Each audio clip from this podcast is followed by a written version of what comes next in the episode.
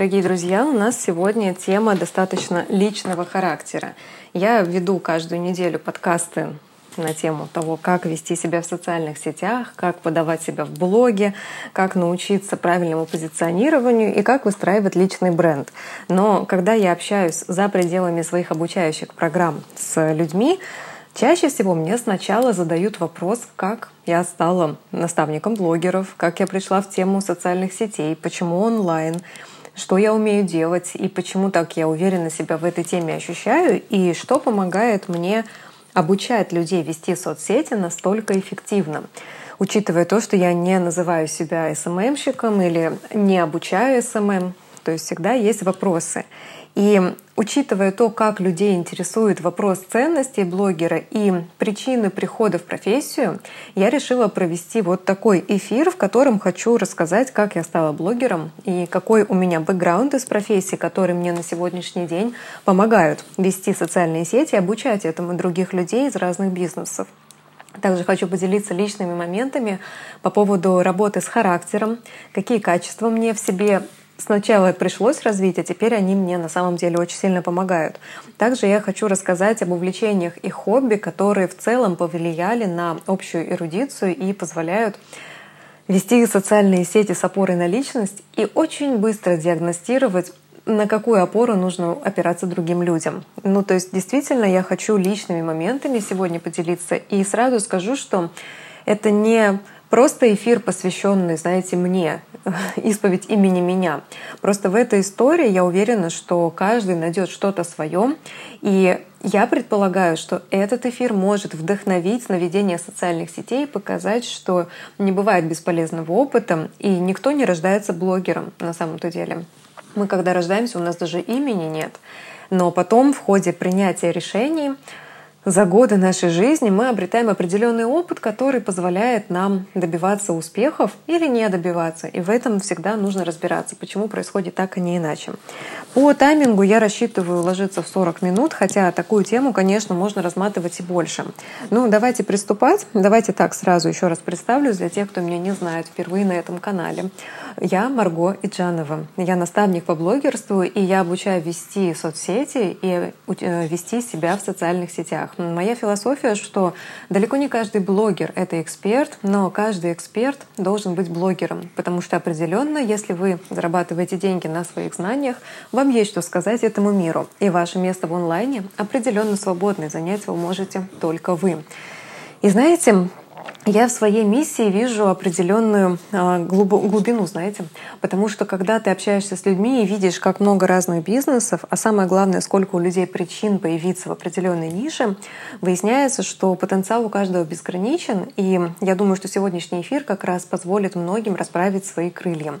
Начнем с начала, с истоков вообще, как я стала блогером и какой у меня бэкграунд из профессии. Но прежде чем я назову профессии, я вам скажу, что в школьные годы меня охватывала паническая волна страха, когда нужно было выступать на публике. Я вообще не принимала участие в театральных постановках, в КВН. Заучить какую-то сценку, сыграть что-то, что-то изобразить, это для меня было просто ну, настолько страшно, что я просто цепенела. Но при этом в 10 классе я изъявила инициативу быть ведущей, ведущей как раз КВНа. И вот э, уже тогда, я вот сейчас вспоминаю, как я размышляла, как я относилась к жизни, чего я боялась, и наоборот, что меня раскрепощало. Вот мне нравилось управлять процессом, мне нравилось вести, мне очень нравился свой голос и сам факт того, что я сейчас с микрофоном стою на сцене, на меня смотрят люди, значит, я нарядная, ну и так далее. То есть сама атмосфера мне нравилась. Но при этом что-то заучить, из себя что-то преподнести, сыграть какую-то роль, примерить на себя другой образ. Вот э, это удавалось другим ребятам, моим одноклассникам, но для меня это было просто кошмар, как страшно. А потом дальше моя жизнь как развивалась. Я пошла в институт, э, я пошла на общегуманитарную профессию, я выбрала профессию социолога. Ну как выбрала? Ну можете себе представить, что там человек выбирает в 17 лет?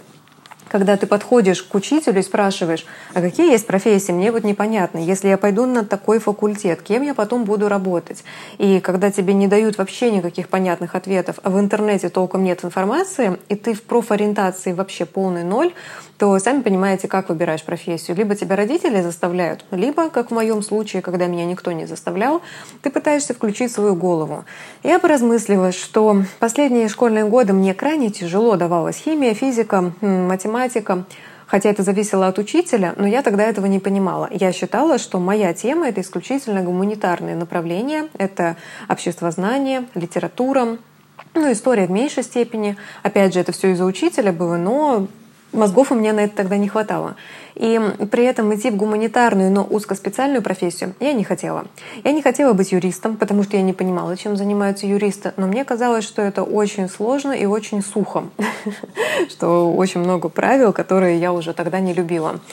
И я выбрала профессию, которая вообще никому не понятна. Профессия социолога. Это сейчас социологические исследования, на них много кто опирается. Уже в своей работе я вижу, как много знаний из своего обучения в институте я могу использовать. Сейчас я эту вижу ценность. И только более-менее могу объяснить, чему же все-таки я училась на своем факультете. Ну, в общем, пошла я на такую профессию, которую никто не понимал, и я тоже в том числе. И с моей лучшей подругой, с однокурсницей, мы шутили по истечении пяти лет, когда нам вручили наши дипломы. Мы такие, ну, ну теперь-то что, нам понятно, чему мы учились? Нет, понятнее не стало. Пять лет прошло, появилась куча знаний, но мы так и не поняли, ради чего это все было. Но что могу точно сказать? Обучение именно на этой специальности плюс мой склад характера позволили взять максимум, на мой взгляд, из возможного. Я писала все научные работы сама. Я научилась читать сложнейшие научные работы, написанные тем самым скучным и витиеватым научным языком, очень быстро. Поэтому теперь, какой бы текст я ни взяла в руки, я его просто вот фотографической памятью мгновенно сканирую и запоминаю. Я очень быстро читаю. Я иногда сама в шоке, насколько я могу даже не до конца увидеть, что написано, я уже понимаю информацию. В институте я очень много времени тратила на изучение всевозможных а, ну, вы знаете, все, что давали, короче, по домашнему заданию, вот я все книги читала в оригинале. Даже не знаю, сколько за эти пять лет я прочла книг, которые именно по институту нам задавали. Ну, то есть это какие-то сотни, сотни книг. Было такое, что сегодня дали задание, через три дня уже семинар по этой книге. Можно было прочитать краткое содержание, можно было уже в интернете более-менее появлялась там какая-то информация, а, залезть в Википедию, посмотреть там, опять же, краткое содержание. Но нет, я читала все в оригинале. И все научные работы я писала тоже сама. И мне особое удовольствие доставляло структурировать хаотичную информацию. Знаете, самое любимое дело было, когда, допустим, я выбрала тему, ну, там тему тоже в институте, сами помните, так просто не взять. И после 10 там, согласований с научным руководителем берешь тему, и после этого собираешь для него, э, для этой темы, для нее фактуру. То есть наращиваешь материал. И мне доставляло огромное удовольствие собирать массивы информации, прям копировать это все в вордовский документ, обкладываться книгами, которые, как мне казалось, могли помочь при написании. И вот этот вот объем информации, он меня всегда вдохновлял. Кого-то, опять же, судя по общению там, с моими близкими знакомыми, э, такой объем информации мог пугать, потому что это все нужно изучить. А у меня возникал какой-то невероятный интерес к тому, сколько сейчас вокруг меня информации и как много я могу всего учесть и выдать что-то уникальное.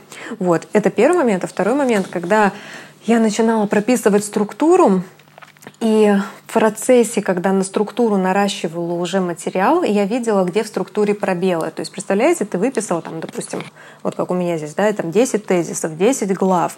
Потом ты пишешь материал, и выясняется, что у тебя должно быть не 10 глав, а 15, потому что, оказывается, материала больше, и есть смысл его развернуть. И вот эта вся научная аналитическая деятельность, она мне очень сильно нравилась. Я могла ну, просто часами сидеть за компьютером, и особый кайф был печатать. Я обожала печатать, и постепенно я научилась печатать очень быстро. И вот это точно мне помогло, потому что словарный запас сложные конструкции. Вот за что я люблю сложные конструкции. Когда ты говоришь предложение, которое наполнено сложными терминами, это означает, что это смысловая нагрузка там, не знаю, десятого яруса. Вот представьте себе, берешь простые слова, потом ты к этим простым словам э, подбираешь уже более сложные синонимы. Это одна история. А когда ты берешь, например, термин, ну вот Что такое бэкграунд? Бэкграунд — это предыдущий опыт, который, там, допустим, тебя усиливает. Что такое профессия? Это а, то, что ты умеешь делать за деньги, ну, условно. А бэкграунд из профессии — это всего лишь два слова с предлогом, но какой большой смысл, понимаете? И чем больше у тебя словарный запас, тем более высокого уровня твои размышления, и тем быстрее ты придумываешь структуру. И поэтому теперь, когда, например, я диагностирую людей для того, чтобы определить, как им позиционировать себя в социальных сетях, когда я делаю диагностику для создания личного бренда, я вот все, что люди говорят, впитываю, и я выстраиваю структуру. Я очень быстро вникаю в то, что говорит человек, и могу разбить его мысли, порой хаотичные, на взаимосвязанные шаги. И тогда, когда есть шаги, есть логика, есть расшифровка, и есть э, знаете, прозрачность. Сразу легко двигаться, когда ты не в хаосе, а когда у тебя четко все определено. И вот я вам хочу сказать, что это колоссальный навык, который определенно помог мне и сейчас помогает в моей текущей деятельности. И до этого момента, вот как я стала даже блогером, как стала обучать социальным сетям, я тот же навык применяла в своей предыдущей деятельности. Вот как раз самое время к ней приступить. Я не случайно начала все-таки с бэкграунда в образовании, прежде чем перейти к тому, чем я потом зарабатывала деньги и какие профессии на это повлияли. Кстати, могу сказать, что те, кто подписан на меня в Инстаграме, да, в запрещенной сети а, в России, вы можете зайти там по хэштегу Марго 13 работ. Я рассказывала о каждой своей работе, что я из нее брала и почему я с нее уходила. Это такой, знаете, а, сборник инструкций, что брать с каждого должностного места. Ну вот я все-таки выделяю три крупных таких этапа. Первое — это продажи, в чем я состоялась. Второе — это визаж. И третье — это сетевой маркетинг. Вот до того, как я стала исключительно обучаться социальным сетям. Сейчас поясню. Продажи. Я работала непосредственно на торговой точке, то есть я прям продавала товар. Это были магазины с косметикой, но не просто там какой-то Рибгош или ДБТ, а это был профильный магазин для визажистов, косметика МАК. Но перед этим, перед этим, что я могу сказать, что сначала я начала продавать э, свои услуги как визажиста, потом я начала организовывать мероприятия и вы знаете, когда я увидела, что через ВКонтакте я собираю на очень дорогой курс людей без всяких вложений, даже не оплачивая никакую рекламу, я тогда как раз призадумалась. У меня, кстати, в теме этого эфира заявлено, как я пришла в онлайн. Очень просто. К онлайн-публичности я пришла через осознание выгод. Я посмотрела, что, а, допустим, я закончила институт, мне 22 года. Я к тому моменту уже три года как работала визажистом, и три года параллельно я работала в продаже свадебного декора. То есть я работала в фирме, которая украшает помещение к праздникам. И я ездила на объекты, делала замеры, составляла технические техническое задание для декораторов, договаривалась с клиентами, подписывала договор. То есть моя задача была именно менеджерская. Менеджерская и торговая продающая, продажная. Это была очень интересная работа. И вот к 22 годам у меня уже было три года работы в двух разных направлениях.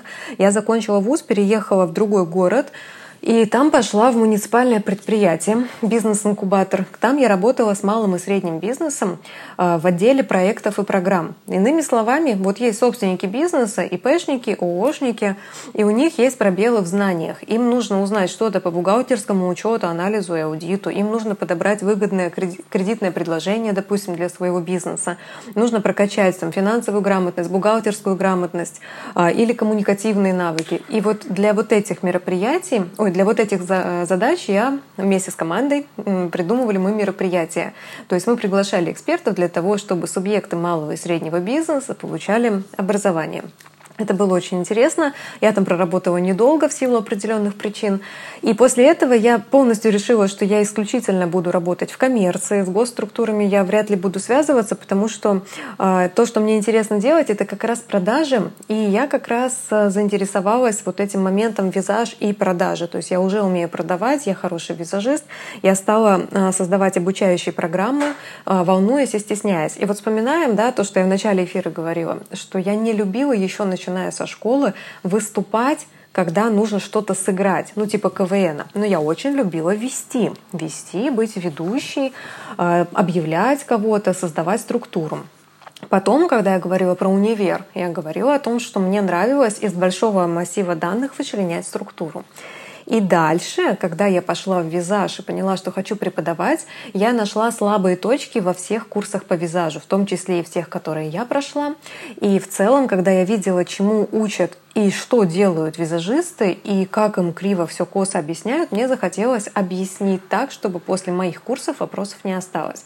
Так в итоге я написала методическое пособие по макияжу, так я стала создавать свои обучающие программы. И в итоге самое это интересное, та деятельность уже закончилась, ну как бы в 2021 году, я считаю, я перестала уже анонсировать, что я принимаю на макияж, но до сих пор я веду закрытые проекты, только по этой теме. Я их уже не афиширую, потому что туда нельзя попасть, если не договориться со мной напрямую. Есть люди, с которыми у меня сохранился контакт, и они продолжают пользоваться моими услугами по обучению.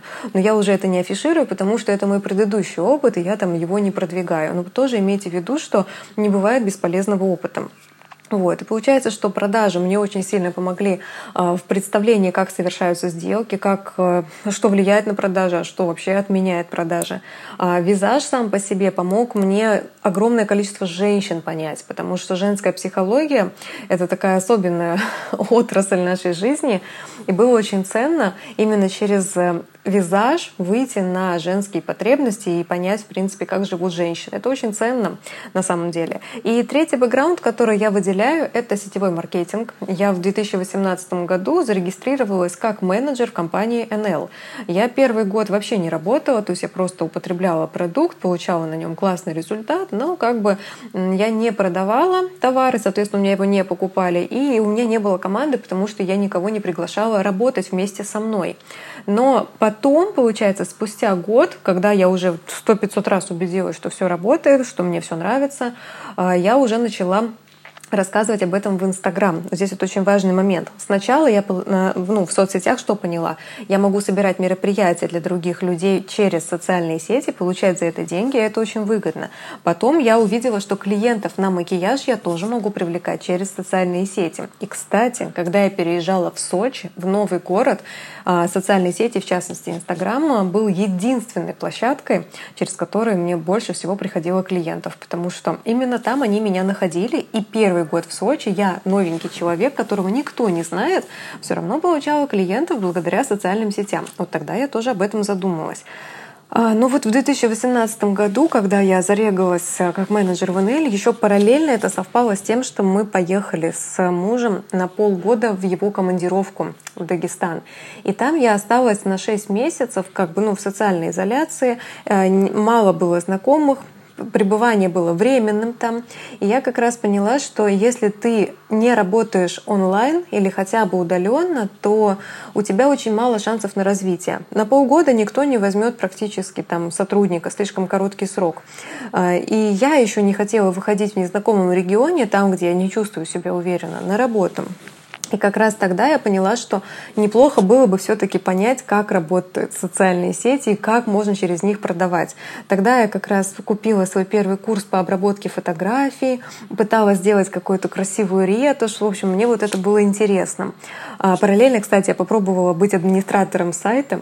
это был очень ценный опыт, это очень тяжелая для меня работа, потому что она очень рутинная, там мало креатива и мало общения с людьми. самое главное, мало пользы я даю именно в мышлении. То есть это работа работа э, механическая, а больше всего энергии я ощущаю, когда я копаюсь в чьих-то мозгах и даю новые решения. И после работы со мной у человека меняется мировоззрение, и э, жизнь становится определенно лучше. Вот это мне было более интересно. И вот вы знаете, когда я ну, через год сидения на одном месте в НЛ все-таки начала работать, я заметила одну очень кайфовую вещь. Ко мне приходят люди только через Инстаграм. Причем э, я не все э, шаги делала, какие нужны были для того, чтобы состояться в сетевом маркетинге. Потому что там можно работать с товаром, можно работать с командой, можно работать и с тем, и с тем. И есть разные способы, как организовать стабильный сбыт товара, то есть стабильную торговлю и стабильную команду. Команда — это не только управление персоналом, это еще и привлечение людей, то есть рекрутинг, да. И учитывая то, что я книжный червь, как вы поняли из институтских моих рассказов, я очень любила копаться в информации. Я когда пришла в компанию, я поняла, что, вы знаете, мне не нравится низкий уровень осознанности вообще в мире. и у людей. И когда я вижу такие тухлые продажи, когда просто зачитывают, вы знаете, берут вот так товары, говорят, это товар, и все, и больше ничего про него не говорят, мне, короче, это не понравилось. И я начала вникать в составы, в разработки, в сопутствующие научные темы. Что это значит? Допустим, взяла товар, который продукт питания. Я его разобрала на молекулу, как это все работает. Убедилась в безопасности состава. Увидела, какая лаборатория выдает сертификат по безопасности. Пошарилась в этой лаборатории. Узнала, как делают лабораторные исследования. Как в мире делают лабораторные исследования. Кто покупает эти исследования. Какие гастроэнтерологи, допустим, принимают участие в исследованиях. А что нужно, чтобы они туда пришли. А что э, советуют нутрициологи по рациону и связано ли это в итоге с тем продуктом, с которым я работаю. Вот так я мыслю, понимаете? Я не беру никогда одну тему, ну и просто на ней циклюсь. Я беру тему и вокруг нее смотрю все, что может косвенно и напрямую повлиять на эту тему. В моей работе это тоже очень сильно помогает. Меня постоянно спрашивают, Марго, как ты так мыслишь? Ну, то есть почему ты людей видишь вот просто как будто бы насквозь? Почему ты так быстро придумываешь сценарии вообще без подготовки и видишь способы продвижения людей. Почему ты так быстро диагностируешь? Что вот почему? Потому что бэкграунд такой. И я уверена, что в вашей жизни тоже есть бэкграунд, который вас подобным образом, но по-своему усиливает. Вот. Получается, когда я работала уже в сетевом маркетинге, я заметила, что любая точка мира, наличие телефона, выход в интернет, и все, и я в масштабе. То есть мне абсолютно, ну, опять же, я в хорошую компанию еще попала, это тоже надо понимать, потому что нет никаких там закупов, знаете, что в сетевых бывает, там каких-то складов, э, ну, то есть все максимально доступно. Это знаете, как вот э, Marketplace Wildberries, но только э, получается ты менеджер, у которого есть процент за то, что твои клиенты на этом маркетплейсе покупают. Ну, примерно такая логика. И я обратила внимание, что я не зову людей в команду. Я с людьми в офлайне практически не разговариваю на эти темы. Я никому не залезаю в личное пространство. Но в соцсетях я весь свой контент выстроила на образовательную тему в контексте товаров НЛ. Это было очень круто, потому что я не просто рассказывала, вот у меня патчи, вот у меня напиток от отеков, покупайте все, у кого отеки. Ну, знаете, это работало в начале, сейчас-то уже это не работает. А я сразу пошла с такой глубокой позиции, начала копаться в продуктах. И мой блог стали даже рекомендовать а, ну, просто потому, что у меня интересно, потому что каждый день, ну, практически каждый день у меня выходили разборы как в нашем организме все устроено. Почему от соленого у нас отеки с утра, почему глаза опухшие, что задерживает воду помимо соленого, как сахар приводит к целлюлиту, а, почему, допустим, рыхлость кожи не устраняется тренировками, а, что происходит, если вы, там, допустим, неделю едите только шоколад и при этом вы похудели, какова там цена а, потери веса, что там с калорийностью. Короче, я вот это все пыталась привнести на бытовом языке, но при этом изучая кучу научной литературы про метаболизм, про пищеварение, для этого я прошла обучение по нутрициологии. Я читала книги от диетологов, причем с разных стран, которые рекомендовали разные способы питания и аргументировали их по-своему. И мой блог в итоге, благодаря тому, что я работала с товарами в группе питания и здоровье и иммунитет, он разросся, потому что люди стали репостить мои посты. Ну и отдельная история, что мои посты еще стали воровать. И очень многие менеджеры тоже компании сетевой, да, они стали воровать эти посты, выдавать их за свои, но это было не так страшно, это было больше смешно, потому что э, провести образовательные программы они все равно не могли. То есть, чтобы ты уверенно говорил на какую-то тему, ты должен в ней разобраться сам. И вот вы знаете, когда я увидела, что при том, что я не зову команду, при том, что я с людьми в офлайне практически на эти темы не общаюсь, но у меня идет стабильный торговый оборот – люди вообще из разных городов меня находят, рекомендуют. Люди, которые жили со мной в одном городе, они переезжают, путешествуют и все равно остаются моими клиентами, потому что магазины компании есть во всех городах России, доставка есть в любой уголок мира, то есть покупка очень просто делается. Я как менеджер консультирую и повышаю пищевую там, грамотность человека, понимаете? И я тогда увидела, что это очень крутая тема. И все это благодаря онлайну. То есть компания развивается со всеми ресурсами онлайна. И мой блог — позволяет мне стабильно поддерживать торговый оборот на торговле именно на моей. То есть не команда продавала, я продавала. И люди прям приходили ко мне и по рекомендациям через несколько рукопожатий. А потом случилась пандемия. И вы знаете, все те, кто не умел работать в онлайне, у них был самый высокий градус у стресса, потому что увольняли с работы, не выплачивали, бизнесы вообще все пошатнулись. А я была спокойна. Но именно тогда я как раз и сосредоточилась на плотной работе в онлайне. И мой квантовый скачок в доходе, он случился благодаря квантовому скачку в моем профиле в социальной сети, потому что я по-настоящему начала его вести профессионально. И как раз тогда у меня и доход вырос, и, ну, там, допустим, в сетевом у меня там квалификация выше стала, естественно, денег стало больше и так далее. И вот тогда я как раз и поняла, что если ты хочешь, чтобы твой навык был востребован всегда — то тебе нужны широкие массивы людей, тебе нужны широкие охваты. И я тогда поняла, что если я хочу жить в любой точке мира, если я хочу не в офисе работать, пусть даже это не я в найме, да, а какой-нибудь там мой собственный офис, и я собственник бизнеса, я без онлайна слаба. И даже если взять, ну, допустим, пятерочка, да, обычный продуктовый магазин, но пятерочка ввела доставку. И теперь мы можем получать продукты, не выходя из дома. Это же тоже онлайн стало возможно. Вы же не звоните по проводному телефону, да, вот здравствуйте, привезите мне там товарные позиции, вам там сидят и на э, бумажке записывают, что вы хотите. То есть развитие онлайна это не только социальные сети, это в целом дублирование бизнеса в онлайн. Вот, поэтому я хотела об этом вам рассказать, чтобы вы знали, э, каким образом именно сформировалось мое уважение к онлайну. Вот, теперь касаемо Э, работа с характером. Что мне помогло и помогает вести блог стабильно и почему я все-таки осталась в онлайне. Ну, во-первых, мне очень помогает дисциплина. Мне ее пришлось развивать в себе, потому что я не могу сказать, что я очень последовательный человек. То есть, как только я понимаю процесс, мне он может стать неинтересен. Мне скучно становится.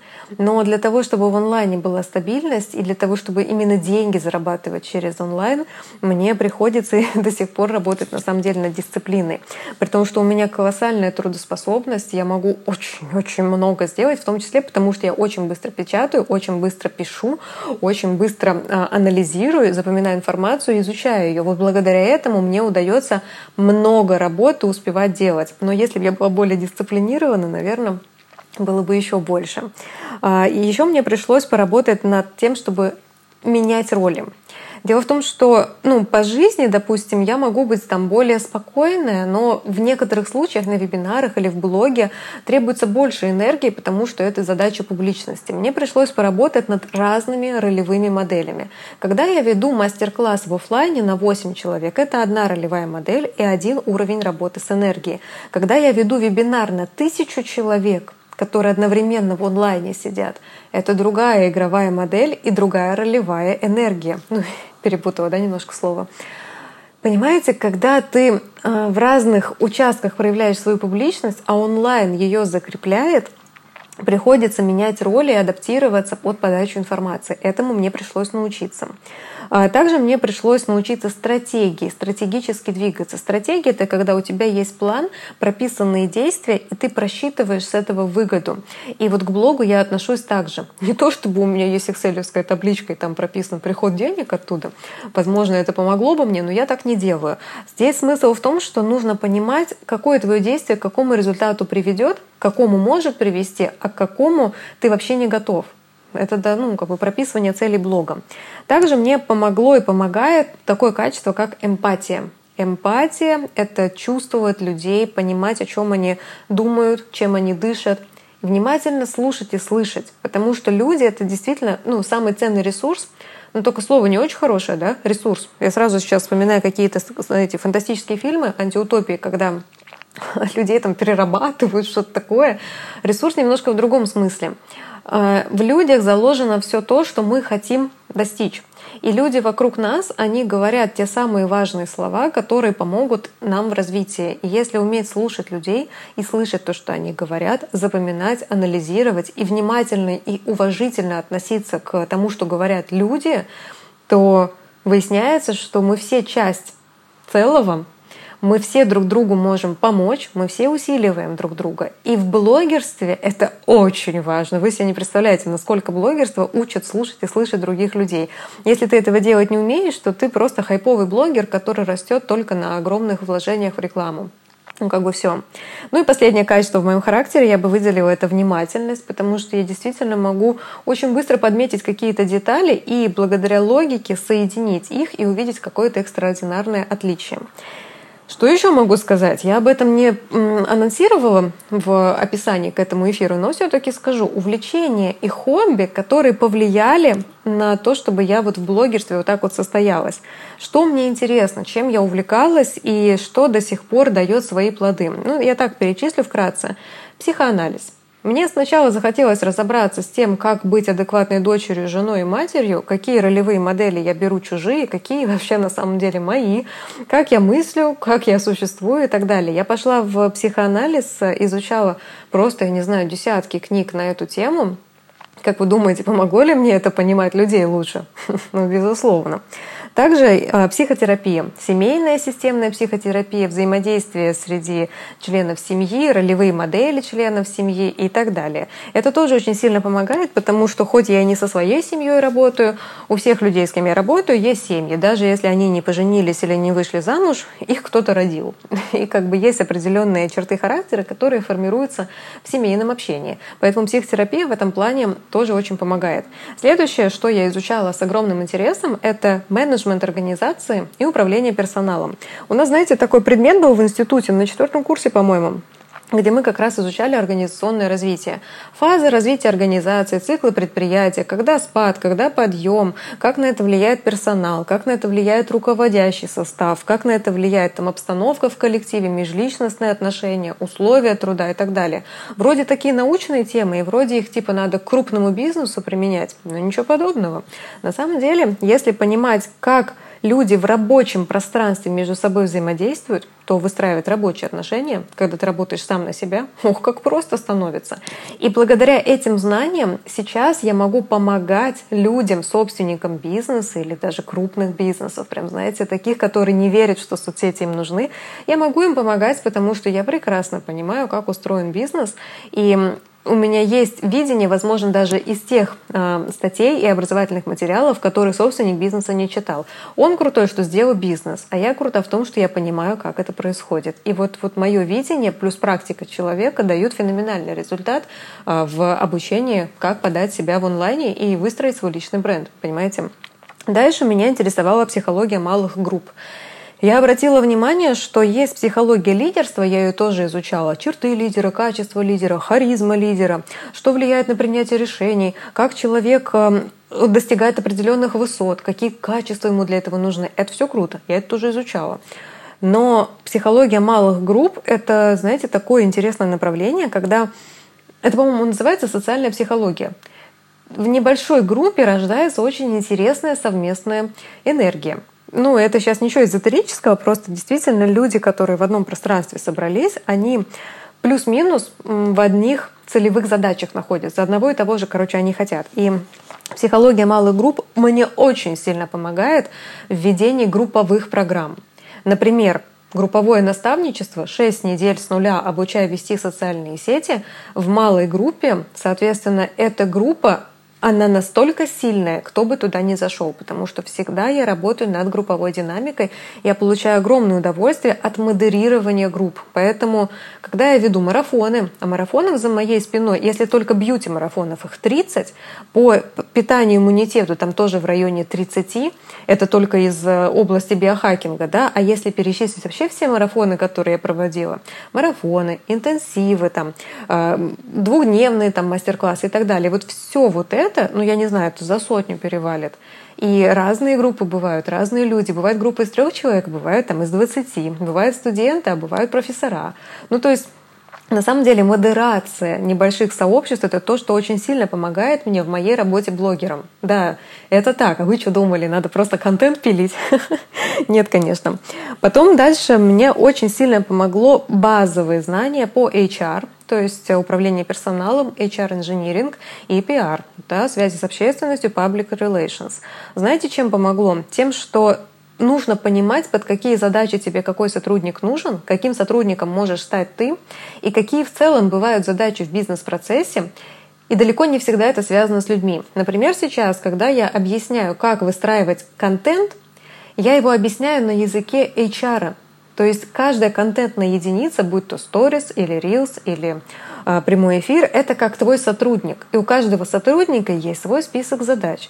И вот понимаете, вот такой вот пример, он очень заходит людям, потому что люди сразу понимают, что к чему. Потому что сейчас вокруг онлайна навешано столько э, мифов, и кажется, что в этом может разобраться только какой-то именно эксперт по онлайну. По факту все, что в онлайн, оно по мотивам офлайна. И я вот умею находить вот эти вот взаимосвязи. А пиар, естественно, здесь нужен для широты мышления по масштабу, потому что связи с общественностью — это твой выход на новые рынки, это твой выход на новые аудитории и способ донести себя этим аудиториям. Это мне очень помогает, потому что развитие блога — это всегда построение имиджа на основе личного бренда через ситуации. И ситуации как раз создаются по пиар-схеме. Это тоже очень помогает. Естественно, десятки книг были прочтены по маркетингу или маркетингу, и никто до сих пор не говорит, где должно быть ударение. Самое крутое то, что технологии продаж можно знать всем, но в подаче каждого автора с учетом его опыта максимально интересно это все изучать. Мне нравилось и до сих пор нравится в маркетинге то, что это система, которая переводит язык наших потребностей на язык достижения. Что это значит? Я хочу помидор. Маркетинг или маркетинг подскажет мне, как купить помидор. Он кому-то подскажет, как продать помидор, но по факту он подсказывает мне, как его купить. И именно благодаря маркетингу мы все понимаем, куда нужно сходить, сколько нужно заплатить, чтобы получить то, что мы хотим. И вот именно это мое мировоззрение, потому что я ну, знаю, что многие думают, что маркетинг это для тех, кто хочет продать. Нет, маркетинг это для тех, кто хочет купить. Вот. Потом, что еще я изучала? Ораторское искусство. Но если вы думаете, что я где-то сидела прямо на курсах по актерскому или прям специально по речевому, нет, это не так. К сожалению, это не так, потому что если бы я сразу пошла на ораторское, быстрее бы достигла э, успеха в публичных выступлениях. У меня есть опыт двухдневного э, семинара интенсива по ораторскому. Все, что я оттуда вынесла, это то, что я абсолютно не умею вести себя на публике. Я не могу управлять голосом, не могу говорить. Я вся краснею, бледнею, трясусь, потею. Так что штуфли соскальзывают с потных ног. Ну, в общем, все страшно было. И я начала практиковаться и изучать, как в целом, короче, можно разговаривать. И знаете, что еще? Помните, я говорила, что у меня есть любознательность и наблюдательность. Не знаю почему, но пока я наблюдаю, как ведут э, мероприятия, вебинары, там, лекции другие люди, я подмечаю, что меня бесит, а что меня прям восхищает. И потом, когда я сама что-то веду, я вот эти факты помню и стараюсь в своем спиче ну, убрать то, что меня бесило. Вот.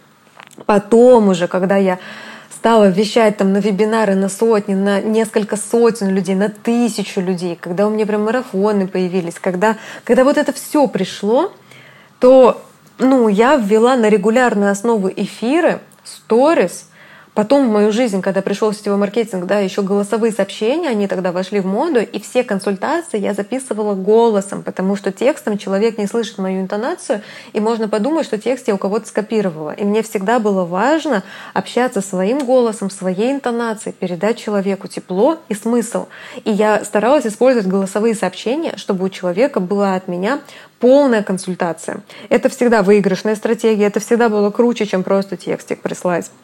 И мне вот очень нравилось, что бесконечная практика так или иначе заставляет тебя следить за четкостью речи, произношением, артикуляцией, интонационными всплесками, эмоциональной подачей и так далее. И вот это все в комплексе, оно нарабатывается. Поэтому, например, если вам сейчас кажется, что вы в чем-то не так уверены, как хотелось бы, просто дайте себе время. В ходе практики у вас обязательно ваш вот алмазик превратится в бриллиант. А что еще я изучала? Ну, все, что касается аналитики. Вот чтобы сопоставлять несопоставляемое, чтобы находить взаимосвязи там, где их никто не видит, и создавать на этой почве новые продукты и новые предложения, конечно, аналитика мне помогала. Ну, какая аналитика? Я читала, на самом деле, интерпретации всяких исследований результаты научных работ. Вот именно там проще всего понять, как люди анализируют. Иногда читаешь и думаешь, обалдеть, как ты до этого допер? Я бы не догадалась. А потом ты учишься понимать, из чего складывается анализ, какие компоненты с какими сопоставляются и почему. То есть аналитика — это не просто сопоставить, это понять, что сопоставить. И вот мне всегда так интересно это было, вы себе не представляете, это такой азарт. Вот. Ну, наконец-то мы идем уже к завершению моих хобби. Это нутрициология, про которую говорила в самом начале, потому что она мне была капец как нужна, когда я пошла в сетевой маркетинг. Потому что я не хотела быть очередной сетевичкой, я не хотела быть просто передатчиком того, что и так написано на сайте, и мне захотелось, в принципе, даже свою жизнь изменить и повысить грамотность людей. Вот. И что еще я изучала? Работу мозга и мышления. Вот э, это тоже мои излюбленные книги, чтобы понять, как формируются нейронные связи, как мыслят люди, что влияет на принятие решений и как мы с вами видим жизнь. Насколько мы с вами все разные, интересные и как мы все по-своему правы. Это очень крутой навык. Вы представляете, вот ты блог ведешь, и ты уважаешь любое мнение. Ну, поверьте, это очень ценно. Ты сразу понимаешь, что ты, во-первых, к любому хейту готов, а во-вторых, и хейта особо не бывает, потому что когда ты все понимаешь ну, про меры допустимого в общении с людьми, то и глупости ты особо не говоришь, и людей ты особо не раздражаешь. Ну, по крайней мере, мне так кажется. Вот. Что я вам хочу сказать? Эм, если бы не онлайн, я бы делала то же самое, что делаю сейчас, просто в офлайне. То есть я брала бы, допустим, э, ну, собственников бизнеса, предпринимателей, ИПшников, самозанятых – и помогала бы им правильно рассказывать о себе. Просто это тогда носило бы, может быть, э, название публичное выступление, организация мероприятий, кстати, организация продающих мероприятий. Не просто собрать мастер-класс на тысячу человек, да, а, допустим, собрать цикл мероприятий, где ты чему-то обучишь людей. Вот я, допустим, блогерство учу с нуля за 6 недель. У меня там есть 8 блоков плюс 2 бонусных. Если бы я это делала офлайн, значит, у меня, возможно, было бы 8 живых встреч с домашними заданиями, а, которые люди бы приносили, допустим, на каждую отработку. То есть на самом деле, куда бы я ни приходила, возьмем макияж, возьмем сетевой маркетинг и тему питания или сейчас блогерство. Везде прослеживается красная нить того, что я именно обучаю. То есть мне критически важно э, работать с мышлением людей, открывать им новые перспективы, которые в них уже заложены. И самый большой кайф, вот просто с чего я начала, с того, что я не особо публично была, я вышла в соцсети, потому что сначала продавала мероприятия, потом себе на макияж клиентов находила, потом в сетевой пошла и увидела масштаб онлайна. И самое это главное, а, это бизнес открытый миру получается. Ты когда в онлайне, ты силен. Вокруг тебя много людей, ты вокруг людей. И вот знаете, а, ну я могу так перечислить, какие у меня есть ну, такие моменты, которые мотивируют меня. Я их называю мотивирующие выгоды. Во-первых, блогерство — это узнаваемость. Ну, правда. Вот есть люди, которые не хотят быть узнаваемыми. Я хочу. А, это влияние.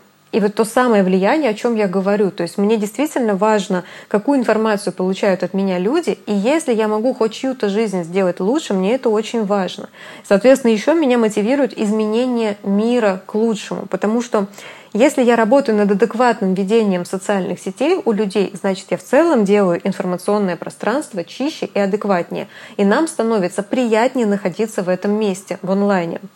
А также одной из своих целей я вижу это повышение грамотности и адекватности. Звучит амбициозно, я все понимаю, но знаете, не все такие книжные черви, как я, и слава богу. Наверное, нам всем было бы скучно, если все были такие, как я. Но если уж я могу вычленить самое главное в человеке и помочь ему это презентовать, тем самым убрав лишние слова, воду, все бесполезное, то и человеку проще, и нам вокруг проще, и мы меняем тогда мир и становится все более адекватным.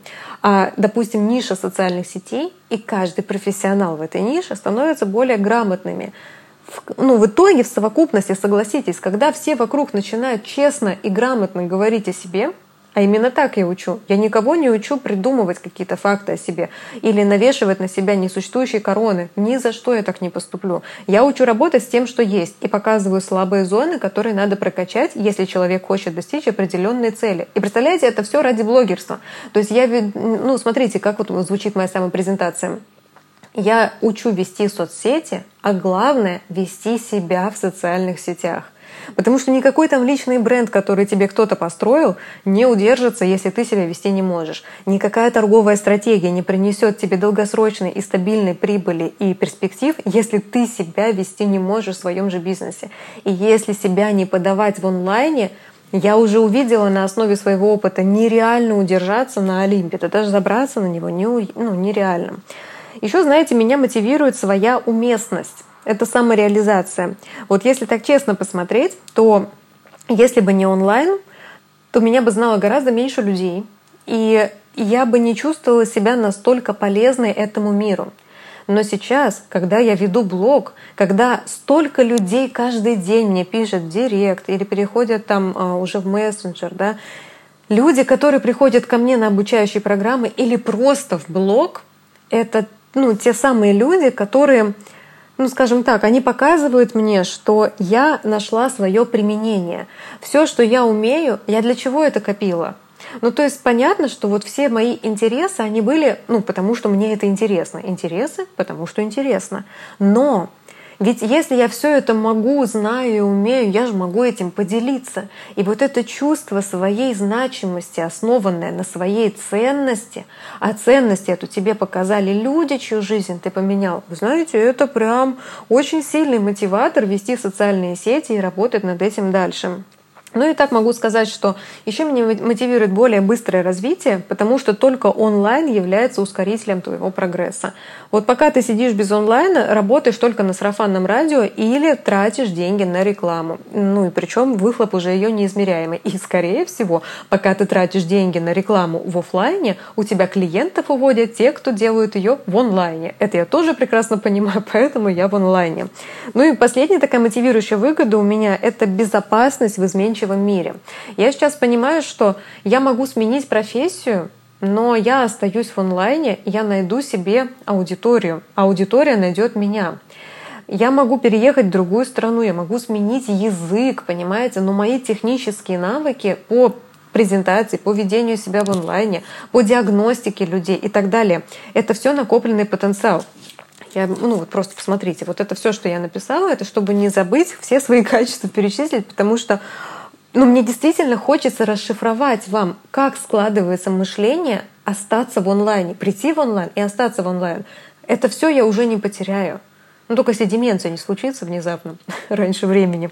По идее, это все остается как накопленные компетенции.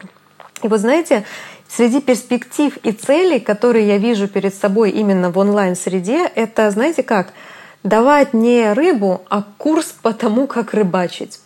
Вроде смешно, но на самом деле вот свою миссию в онлайне, свое присутствие в блоге я вижу точно так же, как и вне блога. Помните, я говорю, повышать грамотность, давать человеку не просто дорожную карту, а учиться пользоваться этой дорожной картой и в идеале, в идеале, чтобы люди потом сами могли составлять карту местности. Объясню. Сейчас я даю дорожную карту по Инстаграму. Пожалуйста, это моя любимая социальная сеть, хоть она и запрещена в России, будем это иметь в виду. Но ты туда заходишь, и я даю тебе все правила, даю инструкцию, как работает контент, что в нем заходит, что не заходит, как люди читают профиль. Все, я объяснила, сформировала логику, вместо того, чтобы просто сказать, вот тебе заголовки для постов, а вот тебе сценарий для Reels. Вот заголовки и сценарий — это дать рыбу. В следующий раз, когда откроется новая социальная сеть или полностью изменятся алгоритмы в текущей, люди не сориентируются. Но моя задача — это учить рыбачить, учить составлять свои дорожные карты на новой местности. И вы знаете, честно могу признаться, что я стремлюсь к известности, но известности за дело, а не за хайп. Потому что когда о тебе говорят, это хорошо. Но что о тебе говорят? Если о тебе говорят результаты твоих учеников, если ты известен за свои поступки, за свой вклад в нишу, Допустим, в моем случае вклад в нишу — это обучающие программы, мастер-классы, лайфхаки, гайды, э, мои наставничества, мои проекты, марафоны и так далее. То есть те, кто работают со мной, они начинают по-другому вести себя в социальных сетях, и, соответственно, после этого они могут уже и к контентным фотографам обращаться, чтобы визуал сделать, и воронки продаж настраивать, чтобы продукты продавать, и к продюсеру обратиться, чтобы создать тот самый продукт. Но начинается все с правил поведения. И вот как раз-таки, мне кажется, я стала блогером только лишь потому, что больше всего я ценю осознанность в любой сфере деятельности, в любом проявлении. И получается, что я не рождалась блогером. Изначально я не была ну, какой-то публичной личностью, медийной. Я этих моментов всех стеснялась. Но меня вело именно обучение. Я любила обучать всегда. И чтобы обучать, тебе нужны люди, которых обучать. И онлайн — это, пожалуй, самый простой метод, чтобы прийти вот в это направление. Причем, безусловно, мне было сложно. В этом канале можете отмотать. Есть сторис с 2018 года. Посмотрите, как я говорю. Чтобы вы знали, я репетировала каждую сторис, я ее зазубривала, я ее перезаписывала. Записывала только через Snapchat и вообще делала себе яркий макияж, чтобы, чтобы поувереннее смотреться, знаете. Что я могу сказать? Все это тоже мой путь. Я стала блогером, потому что мне понравилось, что через социальные сети можно охватить масштаб, можно не зависеть от географии, можно быстро развиваться, обрастать новыми навыками и быть очень полезным людям. Как видите, я здесь не сказала деньги, деньги, деньги. Речь не об этом. Деньги приходят, естественно, когда ты полезен миру, когда ты заметен, люди видят тебя, и если ты кайфовый, тебе платят, потому что с тобой хорошо. Это в любом случае так. За хороший товар платят. Но вот именно в этом эфире моя цель была донести, что Рождаясь без имени и без профессии, но с определенным ДНК, мы все равно подстраиваемся под реалии нашего мира. Если мы обладаем гибким мышлением и способны адаптироваться, ловить тренды и находить свое применение и быть уместными, то перед нами открываются по-настоящему мощные возможности. И все, что мы делали до текущей профессии, каждый из нас, это важно, потому что наш бэкграунд всегда работает на нас — и порой нам кажется, что в нас чего-то не хватает, но на самом деле в нас уже достаточно всего того, чтобы быть теми, кем мы сейчас являемся. И, как правило, люди ценят себя меньше, чем я их ценю, когда мы начинаем общаться — Люди видят в себе меньше, чем вижу я в них, когда мы начинаем общаться. И это не потому, что кто-то из нас слеп. Это потому, что присвоить себе свои достижения иногда можно не с помощью психологии, а с помощью рациональности и логики. Просто взрыхлив все, что ты сделал за текущие свои годы жизни. Поэтому Могу вам сказать, что присутствие в онлайне и работа с информацией для меня обалдеть какое любимое дело. Я чувствую себя на своем месте и с удовольствием веду эту работу. И если вы хотите тоже вот быть, знаете, заметными в онлайне, вы не бойтесь. Попробуйте. Рискуйте, если вам кажется, что есть чем рисковать, хотя, честно говоря, это самое безрисковое пространство. Не требует от нас ни вложений, ни каких-то новых знаний, ничего. Новые знания вы почерпнете в процессе, потому что сами этого захотите. И такое напутствие хочу вам дать. Пробуйте, делайте, ничего не стесняйтесь и не бойтесь, потому что в этом нет никакого смысла. Ваше место в онлайне точно свободно, потому что кроме вас его не займет никто. Благодарю вас за то, что вы весь этот эфир прослушали от начала до конца. Я, естественно, выложу запись через неделю. До встречи также в этом канале. Снова будет бизнес-серия, но уже без таких личных откровений. Как обычно, уже будет аналитика более полезная. Надеюсь, что сегодняшний эфир кому-то, действительно, как я вначале сказала, придаст крыльев. Запись, как обычно, будет. Жду комментариев. Если вы захотите поделиться своими историями или задать уточняющие вопросы по моему пути, я открыта, с удовольствием отвечу. До новых встреч!